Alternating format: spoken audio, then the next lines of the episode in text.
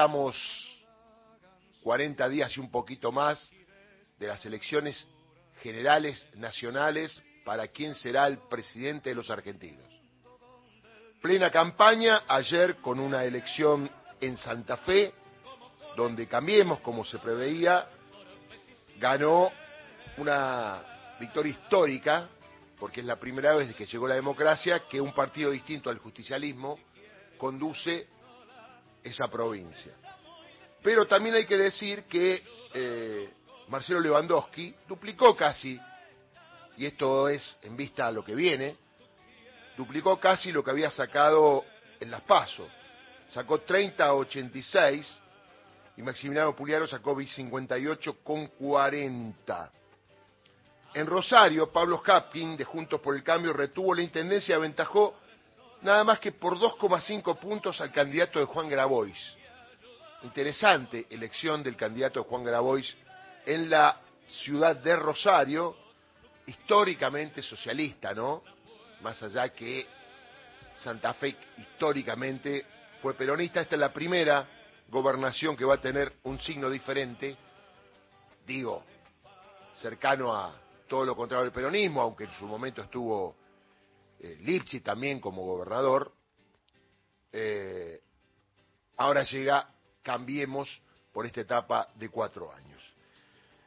Por otro lado, se siguen hablando de la presión mediática y la prensa argentina y los empresarios argentinos y la oposición por un fallo a lo pirro que ya estamos acostumbrados en campaña de una jueza de los Estados Unidos, de un pueblito de los Estados Unidos que vota siempre a favor de los fondos buitres, que son los que le roban la plata a los argentinos.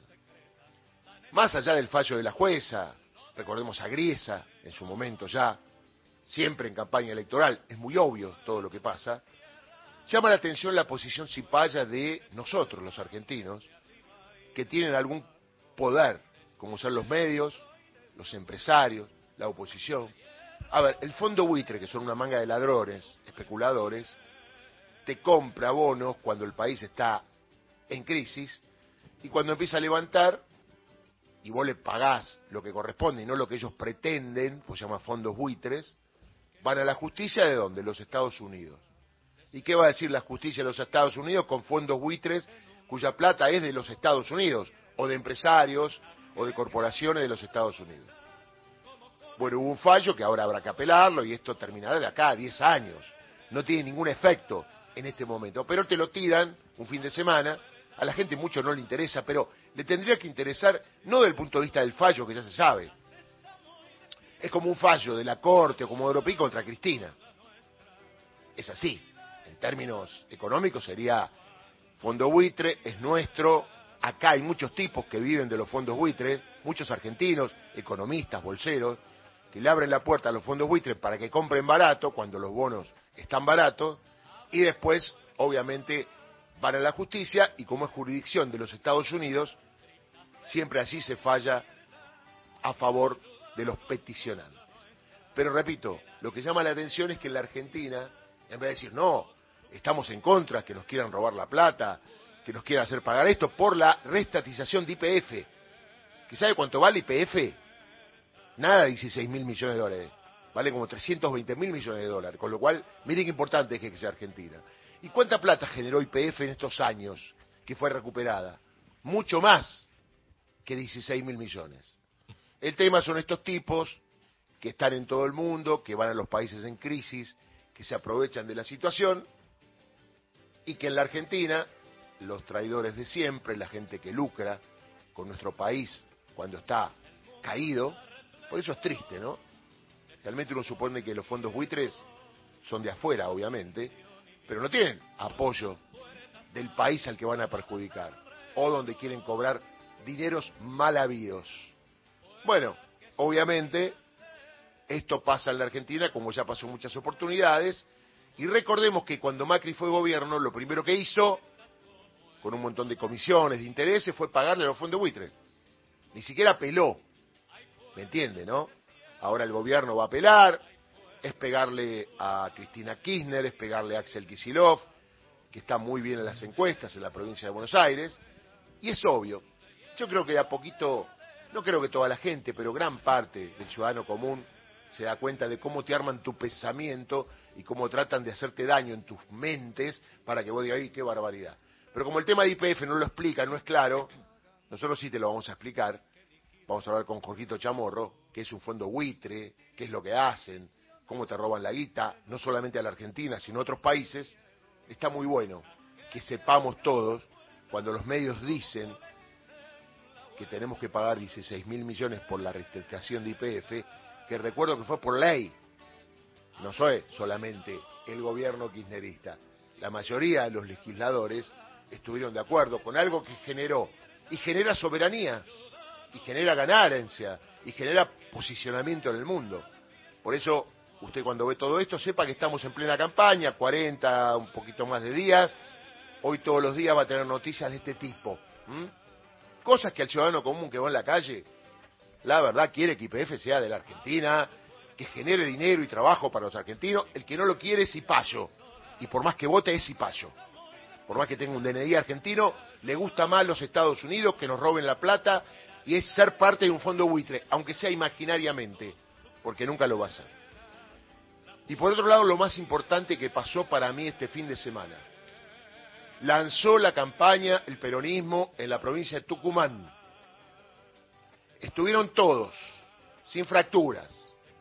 Estuvo Sergio Massa, estuvo el Chivo Rossi, estuvieron los gobernadores del norte, estuvieron los sindicalistas, estuvieron los trabajadores, estuvieron los intendentes, estuvieron diputados, senadores, y se vio una multitud en el hipódromo allí de Tucumán, donde el lema es, señoras y señores, a hacer campaña, a despertar mentes, a salir a copar la calle para hablar con cada uno de los ciudadanos que están enojados, confundidos, distantes. El país es suyo, muchachos y muchachas, hay que salir a votar, hay que generar confianza en quienes a lo largo de la historia de la democracia te han dado más, te han dejado más cosas, te han dado más derechos.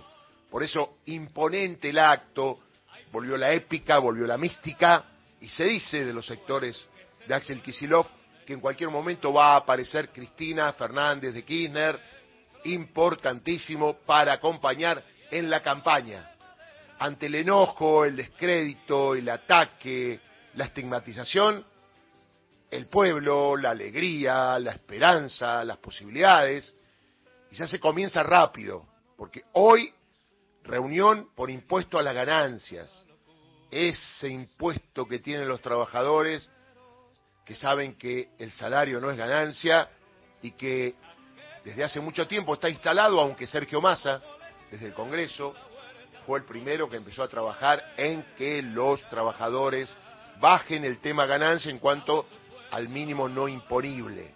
Hoy estamos en 700.000 aproximadamente, 800.000, y la idea es subirlo para que menos paguen y que paguen los que más tienen o los que más cobran, sobre todo los trabajadores de empresas importantes, que a veces, a pesar que cobran más de lo que corresponde, están exentos de ganancia por algún dibujo que hacen en la empresa para no pagar ese impuesto y tampoco pagar la, empresa, porque la empresa también tiene que pagar un porcentaje. Entonces, hoy están citados a las 5 de la tarde en el Ministerio de Trabajo, ¿eh? todas las partes, los sindicalistas, los empresarios, para quitar el tema del impuesto a la ganancia. Primera medida que va en camino con otras que ya vienen, pero está directamente relacionada al futuro, las otras son coyunturales del momento, esta es para el futuro y para quedar. Uno supone que la idea que Sergio Massa, que tiene posibilidades de ser presidente, continúe a partir del 11 de diciembre, si es que es presidente, con esta medida para cada uno de los sectores que están vapuleados, bajo el agua, sin expectativa. Bueno, la idea es democracia, 40 años de democracia, festejo, más en el poder y darle al pueblo lo que es del pueblo. Medidas que de a poquito, por la crisis, ¿eh? no es que llega el gobierno peronista y se soluciona todo, como otros plantean de la oposición. que no van a solucionar nada. Todo lo contrario. Esta es la única propuesta que le promete a la gente darle cosas. No le promete más ajuste, no le promete que van a echar gente, no le promete que van a ser duros con los trabajadores, no le promete que le van a sacar derechos, no le promete que van a sacar los piqueteros, no le promete eso, no, porque son seres humanos. Y cualquier política de ajuste perjudica a los seres humanos, que somos todos los argentinos. Es una propuesta que no toca la salud pública, que no toca el CONICET, todo lo contrario, profundizar por partidas para esos lugares y tratar de equiparar lo que está mal gastado para gastarlo bien, pero siempre la presencia garantizada del Estado. El Estado somos todos nosotros, no te equivoques. Cuando te quieren sacar el Estado, te están sacando la parte proporcional que te corresponde a vos del Estado, porque acá nadie es dueño del Estado. El Estado somos todos, y la padecemos, y a veces tocan buenas, y a veces tocan malas. El Estado somos todos. Y si te engañan, cuando te lo quieren sacar es, te están sacando lo poquito que tenés como referencia para defenderte ante el atropello del mercado. Creo que esto es muy claro, lo de IPF es clarísimo. En la Argentina hay un grupo de ciudadanos que les encanta que la Argentina pague, pague, pague, pierda plata y que nos vaya mal. Digo, si se hacen cargo del gobierno, ¿gobernarán estando contentos que a la gente le vaya mal y con la gente movilizada en la calle? El gobierno de Massa no promete represión, como sí lo prometen Milei y Patricia Bullrich. Promete las garantías de poder manifestarse, poder pedir, promete paritarias, promete la continuidad de una democracia que supimos concebir. Aquellos que son antidemocráticos te quitan derecho, porque sacarte derecho es ser antidemocrático. Entonces, Atenti comenzó la campaña, está bueno, todos a la calle, todo lo militar. Las guerras no se ganan si no se ganan batallas. Y la batalla es el 22 de octubre. Vamos armados, armados de ideas, de esperanza, de ganas, porque del otro lado está Frankenstein, el cuco y los tres chanchitos. Vamos.